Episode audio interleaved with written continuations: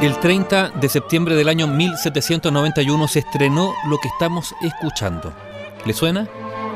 Es la ópera La flauta mágica de Wolfgang Amadeus Mozart, la última ópera de Mozart, estrenada ese día en un rústico teatro de Wieden, un barrio cerca de Viena. El estreno de la flauta mágica se produjo apenas tres meses antes de la temprana muerte de Mozart, quien falleció antes de cumplir los 35 años de edad el 5 de diciembre de ese año 1791.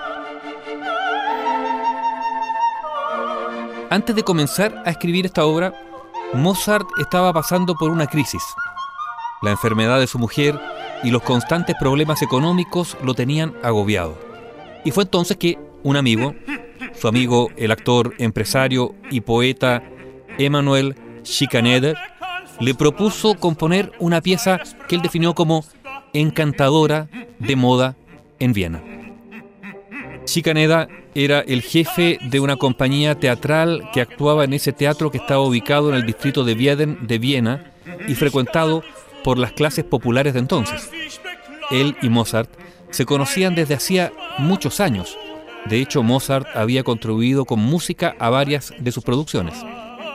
En su rol de empresario, Chicaneder participó en cada paso del desarrollo de la ópera.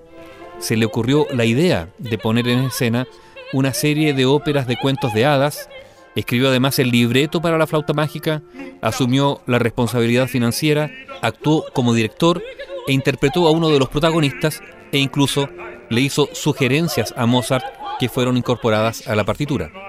De esta forma, paulatinamente, en este trabajo colaborativo entre Mozart y Chicaneda, la flauta mágica se transformó en una de las óperas más conocidas y hasta hoy día más representadas del mundo.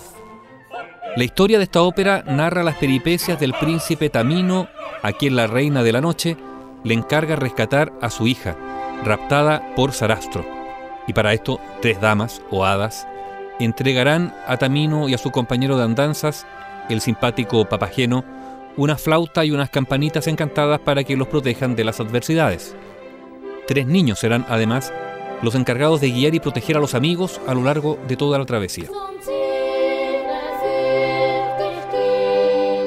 Después de sortear al malvado Monostatos, quien también pretende a Pamina, Tamino y Papageno se presentan frente al templo de Sarastro, un personaje que, a diferencia de lo relatado por la Reina de la Noche, resulta ser un ser sabio y bondadoso. Sarastro promete a Tamino entregarle a su amada si ambos superan tres pruebas, la del silencio, la del fuego y la del agua.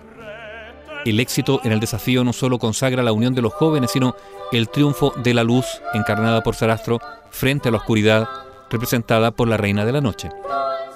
Como toda fábula popular, libretista y músico buscaron que la obra tuviese una estructura simple, que diera cuenta explícitamente del bien y el mal, que cada uno de sus personajes encarnasen personalidades bien variadas y contrastantes, y sobre todo que tuviese un final feliz que exhibiese explícitamente un mensaje o moraleja de carácter universal.